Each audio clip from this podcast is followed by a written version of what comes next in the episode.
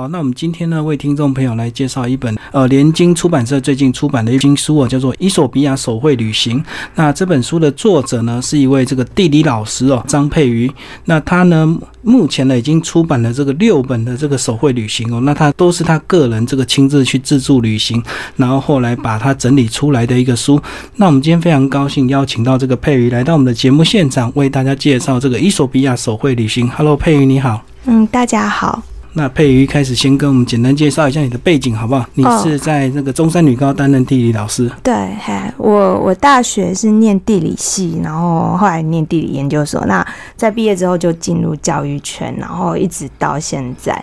那因为老师这个职业的话，每年都会有两个月的正常放假时间，所以我大概每年都会在暑假的时候会选择一两个国家，然后去自助旅行。然后这样子开始是从哪一年开始？从就是利用好像是公元两千年的时候，哎，两千零一年还是两千年的时候，所以我大概当背包客已经当了十几年了。从两千零一年到二零一七，等于是每一年的暑假你都利用这两个月出去。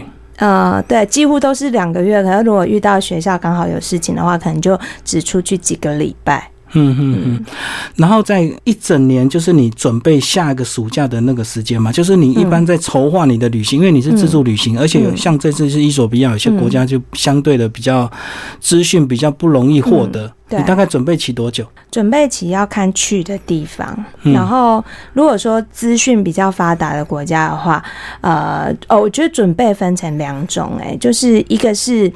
比如说对这个国家的历史文化，然后就是很多的背景的这种准备。那这种准备的话，我就会其实在平常就会做，就是拉长时间。我平常可能就是对这个很有兴趣，然后就会收集资料。那如果说我真的决定一个地点之后，我可能有就是好几个月的时间，我会给自己开一个书单。然后对，然后那个书单的话，就是因为。就是可能我去的国家是我们从来没有接触过的，所以就书单的话，我要进入状况就要好几个月的时间。那至于说另外一种准备的话，大概就是属于生活上比较实际的要求，比如说食衣住行的一些资讯。那像那种的话，我的准备就比较少了。然后有时候顶多是我要出门前，可能只有短短的。一两个礼拜的时间，然后我才上网去看一下，大略看一下。那之后，其实我是进入当地之后，那种才去找比较实用的资讯，因为网络上或者是旅游书上面很多的资讯其实都是过时的。其实你去当地，你可能一看就知道说车票是多少钱呐，然后水一瓶多少钱。其实那种那种反而是比较好解决的问题。所以我是在查背景资料方面会花比较多的时间。就是准备有两种，一种是人文历史的。这个就需要长时间的去阅读一些资料，你才有办法内化到心里，对不对？对，然后甚至有时候可能还要花超过一年的时间。比如说，我之前有一段时间，我对伊斯兰世界比较着迷。那时候虽然我在学校教书的时候有有接触到这一块，但是其实课本上的东西讲的非常的少，所以那时候我就觉得说这一块领域的话，我想要拉长时间来认识，所以我就给自己规划，大概那个书单是可以看两年的时间。嗯，对，然后慢慢从比如说建筑的部分，然后它宗教的部分，然后还有文化部分去切进去。然后这是这个呃佩瑜的第六本这个手绘旅行的书啊。那听众朋友，如果你过去没有接触到的话，那你一开始翻开这本书，你会有点讶异，就说哇，居然全部是手写的，然后包括里面的插图也是你自己画的。那如果你不习惯阅读的话，你会觉得一开始会读得很辛苦。但是这已经是你这个六本的一个进化版了，对不对？一开始先跟我们介绍一下你的第一本这个土耳其手绘旅行。一开始可能你比较没有经验，是不是？其实会比这本更乱，对不对？哦，那一本阅读起来会更辛苦，非常混乱。可是因为我小时候就。还蛮喜欢看漫画的，然后其实漫画本身就是跳来跳去。哦，你就用漫画的手法。对，然后所以我我自己又是我自己写的，然后我自己又喜欢看漫画，所以我自己读起来是没有困难。但是我相信很多读者应该都很有困难，所以当初出版社他愿意帮我出这样的书，其实我非常感谢。而且第一次呃也是那个联经出版的，所以他们算是有眼光。然后从第一本一直跟你合作到现在第六本。对。而且我我能够理解你这个有时候。自己的作品之后，真的有时候会自我感觉良好，对不对？因为你读起来或者你画起来，觉得哇，这个创作好棒，可是 你完全没有办法站在读者的角度。我自己做的时候都觉得我自己做的很好。嗯，然后这样经过等于是六本书，大概是十几年的出版时间，一直到现在最新的这一本，我觉得已经越来越完整。包括你的这个日期的整理，也是让我们能够一目了然。对。因为有经验啦，而且，嗯，如果嗯一开始动笔的时候没有把这些东西就是先做好的话，其实后来回来自己看也会很痛苦。因为我其实每一次出去都会做记录，那我十几年来其实已经累积了快，应该已经超过快二十本了，快二十本旅游日记了。等于是你一次的旅程就是一本，只是要不要出版？通常会超过一本，我要写很多，对，然后然后就看回来。要不要出版这样子？对，然后其实如果你像我没有出版的部分啊，其实我的朋友都有，有的人会就是跟我借去看啊，然后或者是他们要出去这个国家的时候，他们要找资料，他们就会问我。那如果我当我动笔的时候，我就没有把它就是做比较好的那种书写方式的话，我后来自己查资料也会很痛苦。嗯，因为时间久了。对，然后像我最近，我有一个朋友，他要去西班牙，然后在马德里，我在十几年前曾经跟他一起去过马德里，然后他就很想吃一家餐厅，就是我们曾经去过的，哦然后就地重游十几年，他根本就记不起来，然后他就问我说：“你还记得那个在哪里吗？”然后我就直接去把那本打开，然后里面就有名片，还有附地图，这样。这个就是你的旅游习惯了，对不对？就是当下就是一定要，当然拍照是一定要的。再来是文字记录，再来就是当下手绘的那种感觉。对，而且因为我是地理老师，然后我很喜欢定位。嗯，对，就是，而且我很喜欢数字，就是比如说地图上，我一定要知道我在哪里，我在这个城市的哪里，然后在这个国家的哪里，在世界的哪里，这个我一定要非常清楚。然后另外还有就是对东西的尺寸，对，还有距离。就是我我很喜欢，就是这种东西要很准确，所以我有时候像书里面，嗯，我就会附上那个，比如说距离，从这一点移动到另外一点，然后会附上距离，然后会附上时间，然后或者是东西，我就有时候会附上尺寸啊，所以我出门的时候都会带卷尺。哦，对，所以这是你的旅游习惯。那如果一般的是那个一些旅游达人，他们可能比较在乎的这个就是他的文字的一些呃精粹跟修饰这样子。对，可是我。自己文笔可能没有他们那么好，因为我的我的我都是很直白的。对对对，这也是你走出你另外一个风格，这样子出版到第六本。然后，所以这本这个伊索比亚就是你去年的暑假的行程，是不是？对，去年暑假。嗯嗯。那现在呢，是不是就来帮我们介绍一下这个总共从七月一号到八月二十二号五十三天的时间？嗯。然后包括你经过的这个地点，你在地图上也标示的很清楚。嗯。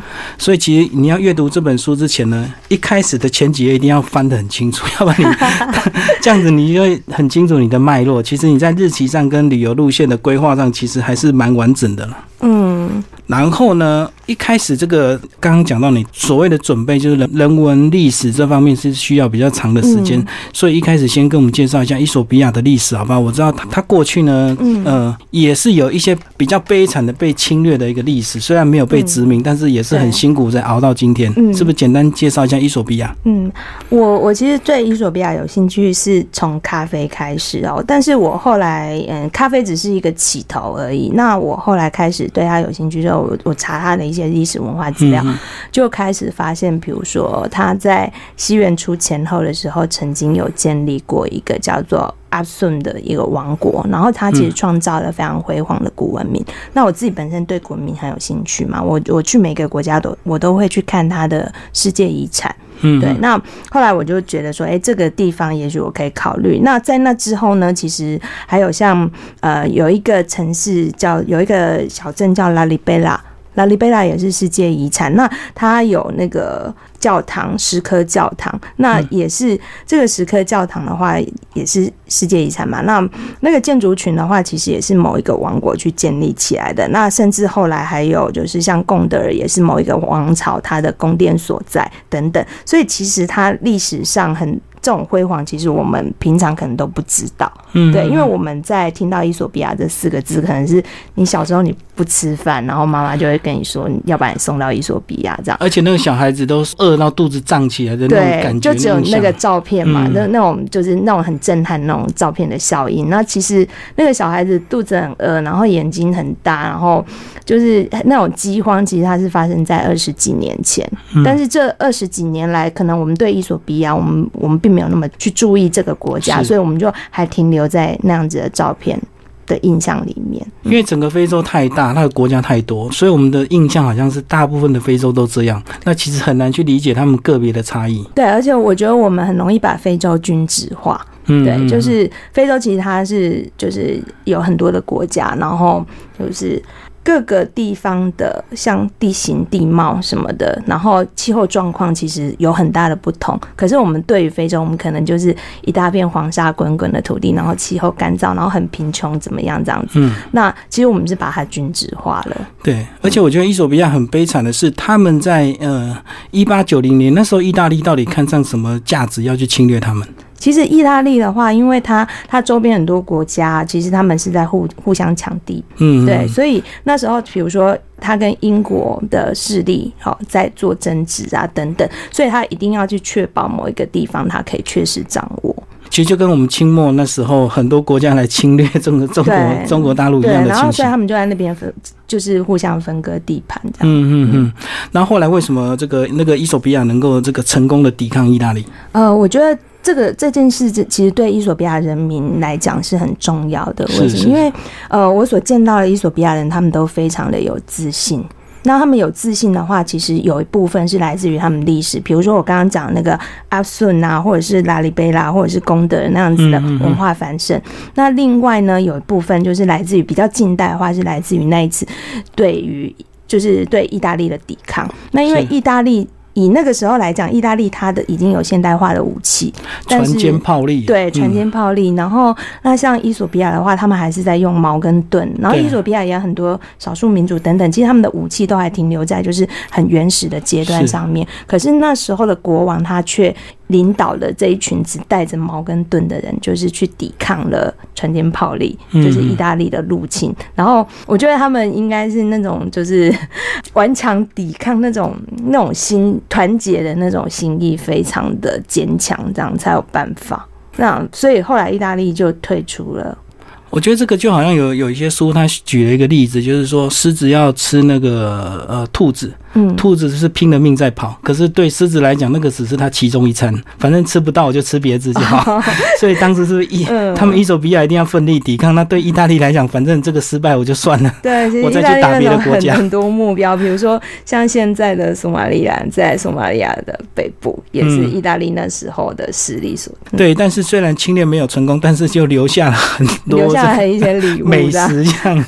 啊，是不是美食很难说。啊比如说，他留下了意式浓缩咖啡，然后还有意大利面。那这个在伊索比亚都等于是已经本地食物了。随处可见了，对，就跟我们的 Seven 一样，然后他们是他们的咖啡摊就像我们的 Seven 一样，嗯嗯对，整个嗯城市都是我的咖啡馆这样。好，那简单介绍完伊索比亚的历史，这个呃，它的地理位置以及它的这个币值，也是不是简单跟我们介绍一下？它的币值好像比台湾大一点，对，它币值是比尔，然后这比尔的话呢，你是说一点五？对，大概是一点五左右。嗯，然后他们好像比台湾大很多，一百一十万平方公里。对，是台湾的三十七点多倍，嗯嗯，面积是台湾的三十七点多倍。是是是，然后人口就是人口现在已经一亿多了，已经超过一亿了，因为它是属于那种高出生率，对，所以它人口金字塔就是幼年人口占的比重非常大。好。那等你开始决定要到伊索比亚之后，就开始这趟的旅程。然后其实这几年他们的经济发展也是非常的那个快速度，对不对？然后其实伊索比亚的话，以那个经济发展状况的话，它有三分之一的人口是生活在贫穷线以下。所谓贫穷线的话，是联合国他在讲说，呃，他在定义饥饿人口的时候用的一个数值，就是你的收入。好，每天你有多少收入可以维持你的基本生活？用他们自己国家来比这样子。对，那它有三分之一是在在贫穷线底下，其实是很穷的。那这个国家其实贫富差距也很大。那可是我到伊索比亚的时候，我到它的首都，其实你会发现伊索比亚到处都在大兴土木。而且，呃，那个大兴土木，它的建设目标的话很多，而且都是很非常庞大的那种建设，比如说水库，然后铁路，然后新的轻轨已经完成，但是还目前还继续在延伸，然后还有很多新的建筑物，然后尤其是像首都的话，我觉得它根本就是一个大工地。嗯嗯，到处都在盖。对，然后如果你跟伊索比亚人聊天的话，他就会讲到说，哦，某国家来帮我们修了什么公路，然后某国家哦，那风力发电是法国的，然后哪什么是什么的，所以其实有很多国家在投资伊索比亚，但是最大宗的话还是中国。这个就是他们的一个策略，就是他知道你当地缺乏这个基础建设，他就带着资金、带着技术过来，对，然后盖好之后嘛，他再慢慢回收回来这样子。对，而且他会盖，比如说他会盖这个轻轨或者是这铁路的话，一定是对他有利的，因为中国其实它虽然说有自己的内需市场，可是它其实也在全世界到处找市场，所以它的商品。包括它的技术等等，那个都是技术，也是一种商品。它把它外销到非洲去。那你如果说在非洲的话，你掌握了非洲的经济的话，其实进一步有可能可以就是影响它的政治。对，这个就是过去呢，一开始以前是用武力的殖民，现在就变成用经济啊。对，是用经济的殖民。嗯，那当你给他很多经济的好处之后，他很自然，他的政治的这个风向就会靠向你这边，这是很自然的事情。而且我觉得，我觉得其实这样子对当地的发展来讲啊，其实并不是很好。为什么？因为实际上像他们的二三级产业都是因为外来。比如说外来国家的投资才才得以成长茁壮，但是它本身其实是缺乏那个技术层面的，所以他们就算对经济有帮助的话，他赚到了也可能是人民赚到的是微薄的薪资而已。嗯嗯，可是就这个政治的限制来讲，他们可能就是介于这个没有。跟这样的一个选项二选一，对二选一，而且他的他的主政者就可以利用这个东西来做宣传，就是说，呃，你看我我在我在政治方面我掌控了权力，可是我也有在经济方面给你们好的发展，所以全民得以就是共同进步，所以他们会用经济上成长的，我觉得是制造一种假象，嗯，对，然后来掌控自己的呃政治利益，然后巩固自己的经济利益，然后而且也让人民看见这个假象，然后人民会愿意。继续让你主政这样子，对啊，就好像你到这个首都之后，就看到大兴土木，到处都在盖这样子，嗯，就会看到说哇，好繁荣。对，嗯，然后这个详细的这个内容，其实这个呃配已经出版到第六本，所以算是已经把这个过去这个非常凌乱的这个章节，慢慢演化成有一套的这个系统。所以呢，呃，听众朋友如果这个买来阅读呢，其实也不会很辛苦，而且我觉得更特别是你还有附所谓的这个精美照片呢，然后这个照片其实就是你可以在一边阅读，随时对照照片这样子。其实那个照片的话，呃，因为我有朋友说他把照片那个光碟放到 DVD 的机器里面，结果不动。我说当然不动啊，因为那个照片是 PowerPoint 的形式。那我之所以这样做，是因为我自己在教书过程当中常常遇到就是没有照片的情况，所以我把它做成 PowerPoint。其实我是为了方便老师使用，就是呃，有很多国中小老师他们可能。上阅读课啊，用到这本书，或者是呃，他可能是个历史老师或地理老师，他可能需要这一张照片，那他马上就可以把 PowerPoint 拿来用，然后同时对照书里面的文字，然后可以加以解说。不过这样子也是给你一个这个发想，你如果下次第七本再出来的时候，最好再多一个档案，就是音乐光碟，然后就是像刚刚讲的 DVD 放下去，我可以一边看照片，然后一边听音乐。对，其实我出国，我出国的时候还有录，有时候呃遇到有。歌舞啊，那种或者是婚礼什么，其实我是有录影跟录音的。嗯，就是没有在资料里面就对了。哦，来不及整理。因为有时候我在想说，哇，我看照片还要去对照那个页数、那个文字这样子。那有时候我们读一读辛苦、比较累的时候，我就可以点个自动播放，然后照片自动秀，然后然后后面有这个柔柔美，甚至可能有一首比亚的传统音乐这样子。好，希望你第七本能够更精进。好，那这个详细的内容呢，听众朋友可以找这本书来阅读。那我们现在就来聊一些比较重点的，好不好？嗯，就是像你这个，你在一开始就是讲到很多这个他们的传统美食，叫英吉拉是吧？那不是美食，我知道你那个酸抹布，对，可是回来之后会不会让你怀念？不会，完全不，我可我可以再吃，但是我我并没有很喜欢它，酸酸的味道。对，因为我觉得就不喜欢那个。可是他们为什么那么喜欢？因为他们从小就吃很就习惯，还是没得比较。而且他们不吃才不习惯，他们很喜欢。可是它中间佐料不是有各式各样的佐料，那搭配了其他的佐料，不会让它变好吃一点点吗？不会，可能有牛肉的，有羊肉。哦，还有，我觉得可能是我个人的偏见啊，因为我自己不喜欢吃那个湿湿软软的东西。嗯，对，然后。如果东西就是湿湿软软，的话我就可能就很讨厌这样。然后它那个英吉拉虽然说它它那个饼烙起来是干的，但是它上面放佐料之后就会吸了佐料的水。就好像我们这个台湾吃的这个那个润饼一样，有点像，对不对？润饼本来是干的，可是你放了很多菜之后包起来，那个润饼皮就就会有点湿软。可是。润饼还是很好吃啊！我觉得是，我觉得那是中间料的我关系对，然后那个英吉拉，你吃到后来其实都是湿的、软的，然后而且它有时候还会加优格，然后整个就是烂烂的。然后我从小就不喜欢吃这样的东西，所以我吃的很痛苦。那第一次应该是最惊讶的，对不对？第一口吃下去，对，第一口那时候，因为我看很多书，大家都会提到这个食物，然后我就觉得到当地一定要吃当地的食物，所以我第一餐就试了。然后第一餐吃的时候就觉得，天啊，怎么这么酸？就是它很像是我们的主食坏掉那种那种酸。虽然不好吃，可是你吃不完，你还是打包带走。为了我还是把它吃完。其实不是省钱，是因为我觉得要爱惜食物。因为在那当下，你看到他们的那个经济状况，你就会觉得，尤其是这样。因为可是我，我就像我平常啊，我是说在台湾的时候，我就觉得食物它其实是很珍贵的，所以我们要吃多少食物，我们就拿多少食物，而且同时要量力而为，这样。那可尤其对。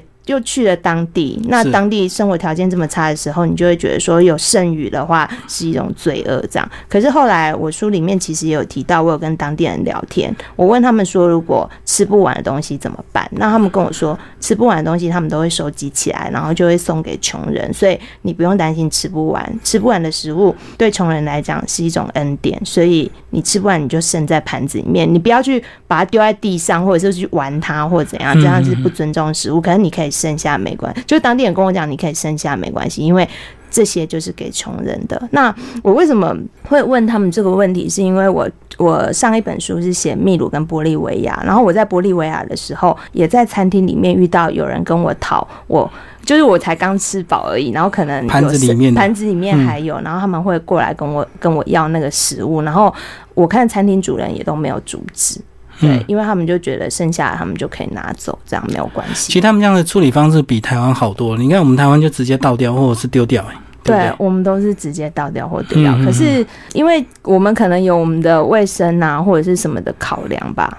所以这也是他们当地他们自己发展出一套比较属于他们的一个方式了，对不对？因为毕竟真的很多人，他就像我讲的，他可能就是没得吃跟吃剩下的这两种而已，他没有更好的选择。对，嗯，好，那既然这个呃酸抹布不要讲，那咖啡总有好，咖啡总好一点。我很喜欢，对，嗯，然后他们就是在路边就这样煮了。对，然后其实以那个煮法来讲，如果我们用台湾的精品咖啡来看的话，我们会觉得那个煮法根本就不及格。比如说，呃。你在煮咖啡的时候，像在台湾，我们就会用磨豆机，而且我们还会讲究我们的煮法是怎样。我们会选择那个磨豆子的刻度啊，然后对，然后我们烘豆的时候也会哦有中烘焙啊或重烘焙等等这样子，然后甚至就是说有时候你想要有那个咖啡本身的特色展现出来，有时候是比较轻焙的方式这样子。那可是你去当地都完全没有这些东西了，就是它就放在铁锅里面，然后我觉得它根本就烘的不均匀，而且。根本就是变成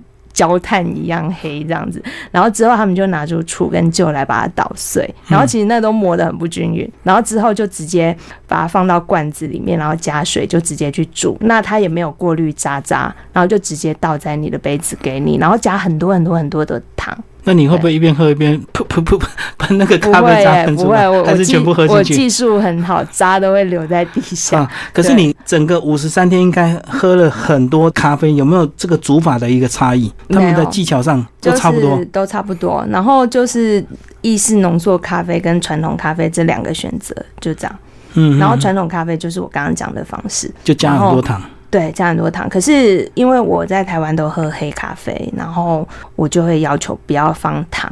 也不要什么都不要这样，然后他们就会觉得很惊讶，就是怎么不吃不吃糖这样子？因为其实他们都会觉得有，因为糖这个甜味啊，就是代表怎么讲，就是怎么呃有钱，就是你可以吃得起糖，然后而且糖可他们就会觉得说好吃，然后心情会变好这样子。那可是我就不加，那他们就会问我说，那你要不要加盐？对他们有加盐，然后我本来以为是开玩笑，后来我才知道，因为在菜市场卖生豆的地方旁边就会放盐盐，嗯盐盐就一堆放在旁边，然后其实那跟生豆是一起卖的，那他就会问你要不要加盐，然后其实盐的话，我是觉得如果是天然的海盐或盐盐的话，它跟我们是利。就是做那个精盐，那个是不一样的。其实天然的海盐跟盐盐，它它可以把那咖啡的好的味道把它提出来。对，嗯嗯嗯，那伊索比亚它是没有靠海，它没有出海口哦，它是内陆国家，所以他们我我那时候在那个地方看到的是盐盐，那另外呢，你其实，在章节的最后，你有说你这个呃被诈骗了，然后就是因为吃了一种草，对不对？那个草帮我们介绍一下 chat，chat 那个是直接生吃，是不是？对，然后那直接生吃。你说你味那个味道不好，但是他们为什么很爱吃？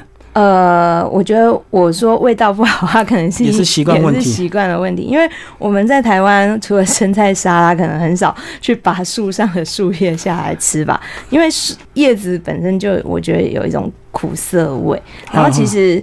吃这个东西会让我联想到我之前去秘鲁跟玻利维亚的经验，因为在当地，呃，像我们我们那时候搭客运或者什么的话，那司机都会两颊鼓鼓的，其实他就是在嚼骨科液。然后其实骨科液的话，它会有就是比如说让你的神经比较镇，精神状态比较镇定，然后它可以让你比较耐得住饥饿，然后去除掉你想睡的感觉，这样子。那其实呃，像 chat 它本身也有这样子的成分。对，那、嗯你如果吃了 chat 的时候，其实 chat 某一些成分会让你精神变得比较好，就是比较嗨这样子。所以是有点提升心脑的提功能。对，所以他们在日常生活的交际应酬就会吃 chat，就跟秘鲁人你见面握手之后，他会从包包里面拿出补课液来分给你，这样子。其实它是一个交际应酬的东西，所以它很便宜，对不对？就是像一把一把在卖的。我觉得是算蛮便宜的啦。对，因为一大把可能才台币大概三四十块，很大一把，非常大。然后这样子一把抓起来吃，就吃叶子吗？没有吃嫩叶，它会从里面去挑嫩叶，然后可是其实它真的蛮苦涩的，所以他们就说一定会喝水或者是喝饮料，通常是配可乐，然后也会加糖跟花生米。就是你吃嫩叶的时候，同时你再抓一把花生米来嚼，或者是加一点糖这样子。这个就中文叫做恰特草，对，chat。然后是在非洲特有的嘛。对，然后其实，在阿拉伯半岛也有人嚼 chat 草，然后可是阿拉伯半岛的 chat 大概都是从东非。东非出口出去，那东非种那个 chat 最多的话，其实是伊索比亚种很多。哦，是是对，因为伊索比亚其实它的水源，就是说雨量也是还蛮足够，可以去种 chat。因为 chat 其实蛮耗水的，可是也因为 chat 这个东西的话，就造成伊索比亚它在灌溉水源方面分配的很不平均，所以他们的政府有想要去管大家，就是说不要再种 chat，因为 chat 其实蛮耗水的。那这样子的话，其他的作物它的水资源就会被分掉了。是是是。可是因为人民爱吃的话，自然就一直会有人种下对，就是人民爱吃，还有其他地方的人爱吃，所以这个东西可以当成经济作物出口，就是一个很稳定的收入来源，嗯甚至比咖啡的收入还要稳定。为什么？因为咖啡的价格是到拍卖市场上被别人决定，然后，然后整个 chat 的话，因为它有它在附近的其他国家就有这么直接的需求。对，所以它是很稳定的一种出口的物，嗯出口的东西。所以等于是价钱是他们决定，那咖啡呢就要看到整个国际市场。嗯，价钱不一定是他们决定，可是我觉得是相对他们可以掌握，就是量我种一定有人买，然后而且价格也会稍微就是比较稳定一点。那我知道你过去那个这个几乎每年暑假都出去，但是有一些呢手稿就是暂时留存，还没有出版，对，但是以后也是有可能再整理出来，对不对？嗯，如果有相关的篇幅，对，要整理，因为有些可能你可以从不同年份的日记里面找到。它其实是有连接性的，就好像他们最近帮你整理，叫做全世界都在喝饮饮料，我觉得他们好认真，就是把六本有关喝饮料的都截取出来，然后有本准备要出了吗？没有，还是就是个宣传而已他们只是一个，就是他们把它做成网页这样子。哦哦，所以我一开始看到这本书，我都搞不清楚你到底是出版手伊索比亚还是出版全世界都爱喝饮料，哦 因为他搞得很像也是新书的宣传，你知道，吗？的，啊，真的超认真，把你六对他。真的很认真，太感谢他这样子呢，就表示说，也有可能这个全世界都在吃美食，你的英吉拉就会又上去了。这样子不，要应激啦。好，那我们现在来聊聊一些呃，你们这你这五十三天一看到的伊索比亚的一些风景，好不好？因为出国这个当然一定要看美景啊。嗯，那我觉得你在里面章节也是你这个花钱花最高的，就是跟团去看的这个活火山。对。那跟我们来介绍一下吧。那个活火山的形成的话，它其实是比较偏伊索比亚比较偏东北的地方，然后那个地方其实是东非大地堑，就是东非大裂谷。我们有时候讲东非大裂谷通过的地方，所以它是一个地断层带，然后陷落下去。所以说，那个裂谷它本身呢的地势呢，当然就是比两侧来的低很多。就是在海拔以下、海平面以下，所以呢，那些嗯从海面上吹来的风，那个水汽就很很难进入这一道低地里面，所以低地里面会异常的干燥，就会形成了沙漠。嗯那我那时候的行程就是到这沙漠里面，可是因为它非常靠近厄立垂亚，那厄立垂亚其实。之前曾经被伊索比亚强迫就是纳为伊索比亚的一省，那后来他们在联合国的主持公道底下，他们就是独立。那所以，厄立垂亚跟伊索比亚是势不两立，那边界也一直都存在冲突。所以，如果说观光客要到伊索比亚跟厄立垂亚边界的话，就会有比较有危险，因为之前曾经发生过观光客被绑架，哦，就是被厄立垂亚，对，嗯，然后被枪杀，对，然后所以他们为了保护就是光客的安全，他们就规定说，如果你要到这个地带来的话，必须要军人保护。所以如果你参加旅行社团的话，他们就会派，就是会去跟军方交涉，然后会有安全人员。就是跟你，就是随车保护你这样子，所以到这个地方来，就是要克服的第一个就是安全的问题嘛，所以你非跟团不可。是对，然后再来第二个，就是因为这些地方很多地方是没有路的，对，它就是一个干荒的地表，完全看不到路的。然后，所以你也不可能自己去，你一定就是要跟团。而且跟团的话，他们比较有经验，他们也知道，他们也在很多地方都有物资的补给站，然后都已经有先搭建营地，然后让你可以在那边睡觉、休息、吃饭等等。所以你这样考量之下，一定会选择跟团的。那因为我是散客。所以那时候我去的话，我就去跟了一个当地一个旅行社，它是以就是招揽散客著名的。嗯是是对，那你只要以散客的身份，一个人也可以去参加这个团，然后他就会把所有的散客全部聚集起来，然后就变成一个团就出去这样。哦，所以就表示说，在当地有很多旅行社在在招揽这样的一个行程。有，因为我那时候我本来以为只有这个旅行社，然后可是后来因为它的名字跟另外一间有点相似，然后我我先是找错了，对，然后后来我才知道，呃，原来也有其他旅行社，但是他们就是很直接的就告诉我说，你只有一个人，所以我们没办法接你的团，因为我们是专门办团体的。那我告诉你另外一个团，然后你就去找他们，然后其实就是后来我参加的那一个团，它是专接散客的。哦，那它变成它是散客的独家就对了。对，散客大独家，所以你你在伊索比亚旅行可能很少看到观光客，因为我那时候去的时候是雨季，然后观光客比较少。就是淡季六到九月，淡季是对淡季，而且那时候伊索比亚比较。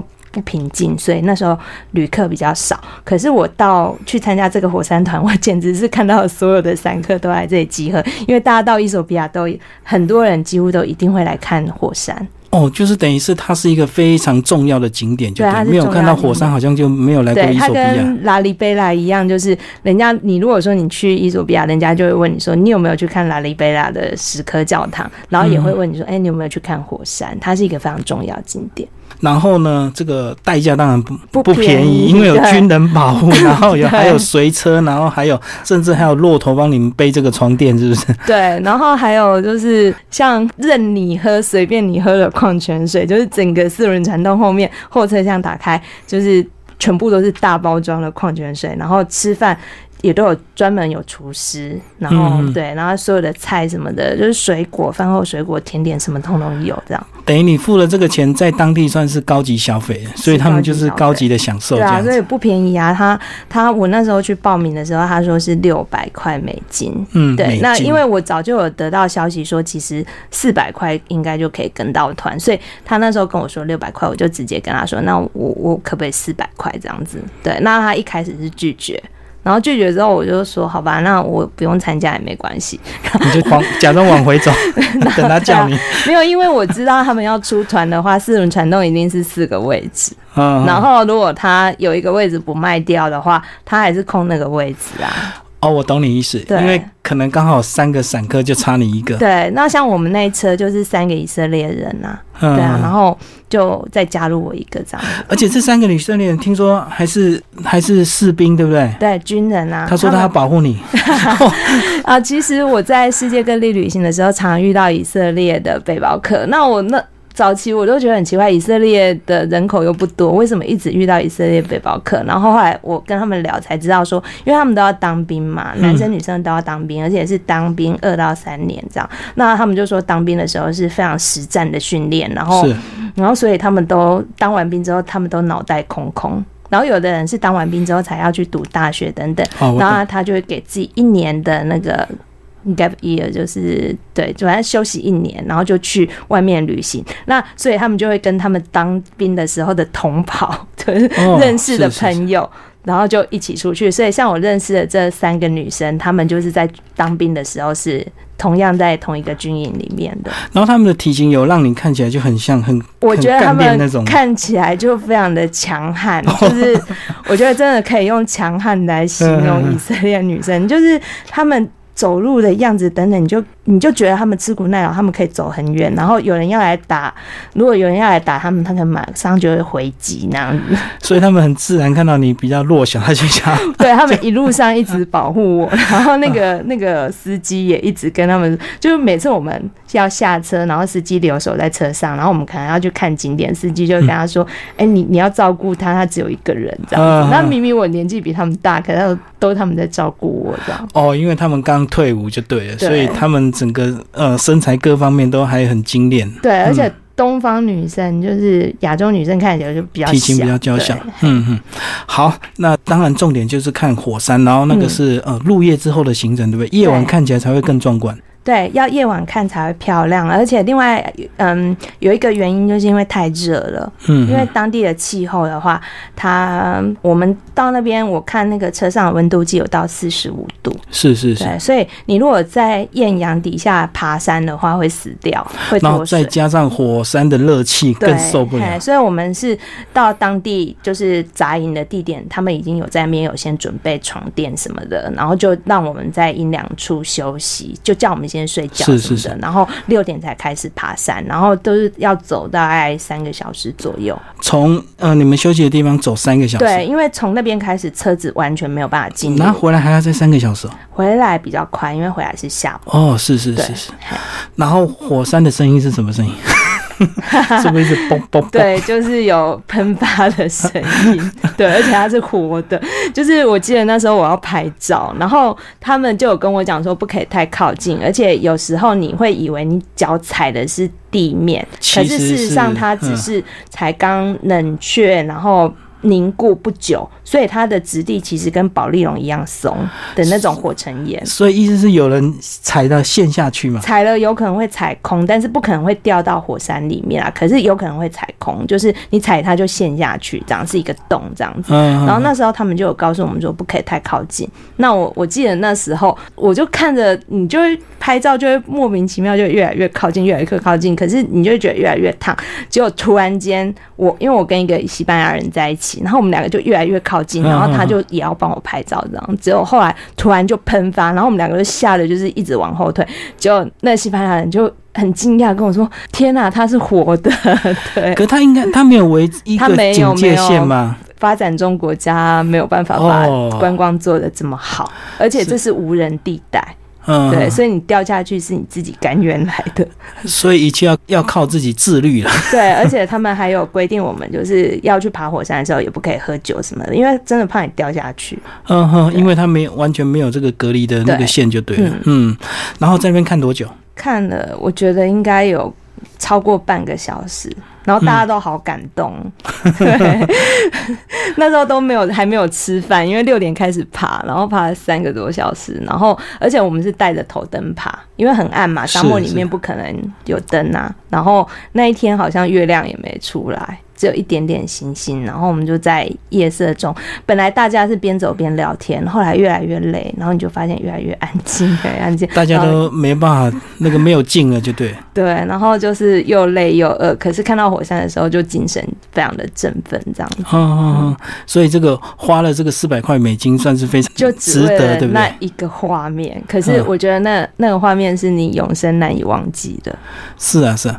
那除了火山之外，还有我觉得另外还有一个很漂亮的地方，叫做七彩硫磺泉，对不对？对，然那后个是为什么它会七彩？七彩哦，就是化学作用啊，嗯因为它里面含有那个硫磺的成分，然后它跟那个其他的东西就是结合作用之后，就会有出现。像我们台北不是有那个地热谷，什么是有黄色吗？对，是是是，那事实上，它如果水里面或者是水溶液里面还有其他的物质的话，它结合就有可能会有不同的颜色。比如说，它如果有铁的成分，那氧化铁是呈现红色，嗯对，所以它就有各种不同的颜色。那就还还有喷泉嘛，然后会定期喷发这样。是是。你讲到地热谷，我就想到说，那那边有没有人在卖鸡蛋，然后让你去烤鸡蛋？他们的观光还没有这么发达，你可能要自己带鸡蛋，而且还有啦，还有一个是我觉得他们做的还不错，就是这个团，这个团他会禁止游客，不是他会劝导游客，就是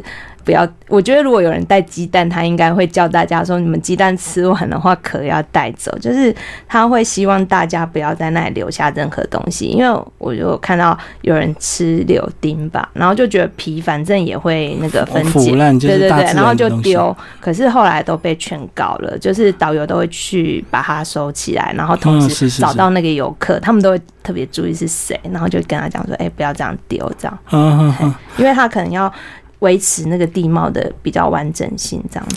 你知道我们台湾连那个垦丁的那个出火坑都有人在那边烤肉，啊，真的，所以我在想说，那伊索比亚如果我们很多台湾人去那久了，是不是大家都会带鸡带鸡蛋去那边滚的？因为我觉得那个嗯这几个景点算是那个沙漠里面最多人的，是。对，而且他人多到。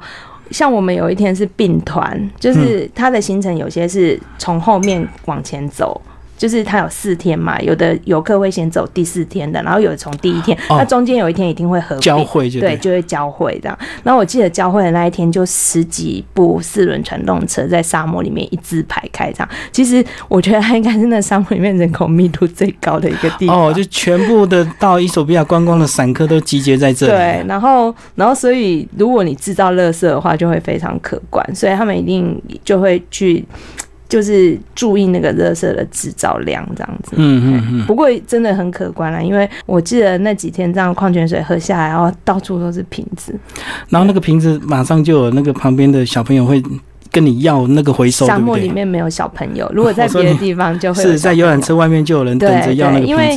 他还有看牌子哦，有的牌子你喝了他不会跟你要，哦，因为看品质有好的跟不好的，就有薄的跟硬的这样。所以它是要薄的还是硬的？它要硬的，因为硬的你可以卖给商店，因为商店会买这些二手的瓶子回去，然后有人会来买，那他买回去可能会再装别的饮料，或者是他就拿来装水去提水等等。哦，就是硬的，他们是直接当容器回收使用。对，所以其实我觉得他们其实。对于二手回收这件事真的很内行，就很多东西他一定会修，然后因为也是因为经济状况嘛，是是是，所以反而就是在我们来看的话，其实是比较环保的行为。比如说像鞋子方面，我就有在里面有提到说，我我跟我一起参团的有一个西班牙人，他的鞋底就坏掉了。如果那在台湾的话，我们也。也许会去修啦，但是嗯也许修个一两次你就不想修，你就把它扔掉了。可是他在那边呢、他就找到当地人帮他修，才大概台币十块二十块而已，然后而且用缝的哦。先粘之后再缝，就是两道防线，让你不会鞋底不会再掉。然后缝的，我觉得那个手艺超好的，缝的好漂亮，要十块台币，二十块台币。哦，就是他们已经有都有发展出一套他们自己一个对物资缺乏的状态下的一个呃回收应应变之道这样子。对对对，嗯嗯，好，那最后时间差不多，佩瑜帮我们谈谈，嗯你在每次回来之后，是不是你的学生是不是都会很急着想要知道你这个暑假要去哪里玩？呃，要看这学生我熟不熟，因为我有时候如果是我早就教过的学生，可能跟我比较熟，他们在我出门前就会一直在那边。吵吵吵，一直说你到底要去哪里，怎样怎样，然后很吵很吵很吵。然后可是如果不熟的学生，像有时候我是接别人，比如说高二升高三班级，嗯，然后可能我自己本身跟他们来讲就是陌生人，是是是。那我回来他们也没感觉。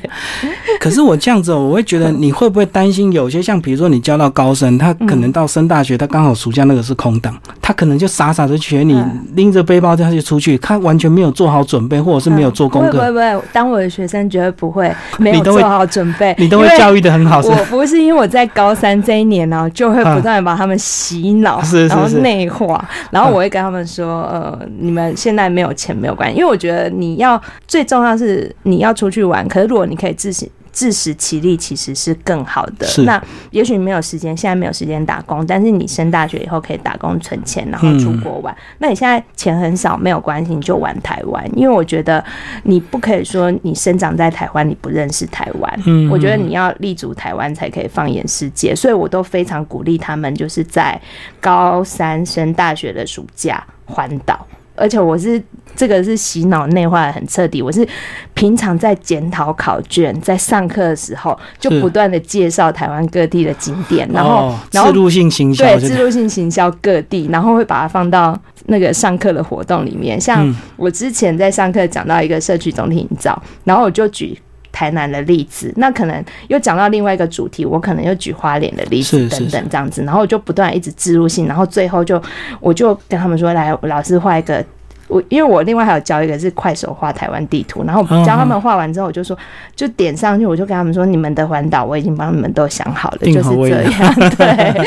然后所以我就会很鼓励，然后其实也真的有蛮多学生，因为后来学生有时候会回来学校，会给老师回馈，然后其实他们有时候就去在台湾打工度假，哦，对，是是是。打工换宿，然后其实那个我也我也很鼓励他们，因为我觉得他们平常很少接触到这样子的活动，然后其实这个才是真正会在生活里面学事情的。就教他们先从台湾开始这样对子，，然后可嗯是有些同学可能家境比较好，他有能力可以出国。那我就是平常我也会讲一些我到底是怎么去准备旅行的，这样。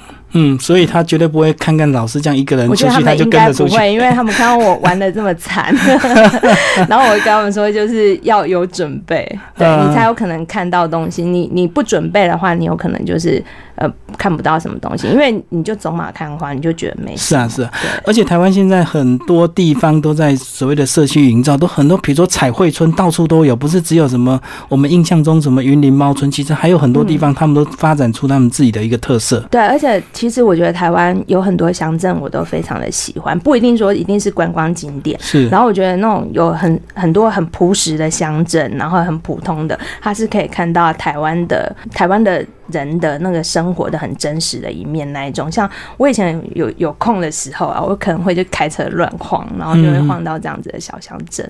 那我都会跟学生讲这样的故事，因为我觉得你一定要认识台湾，你了解土地，然后你之后可能去国外又看到不同的事物，那你回来可以跟台湾，就是你可以掌握台湾的特色。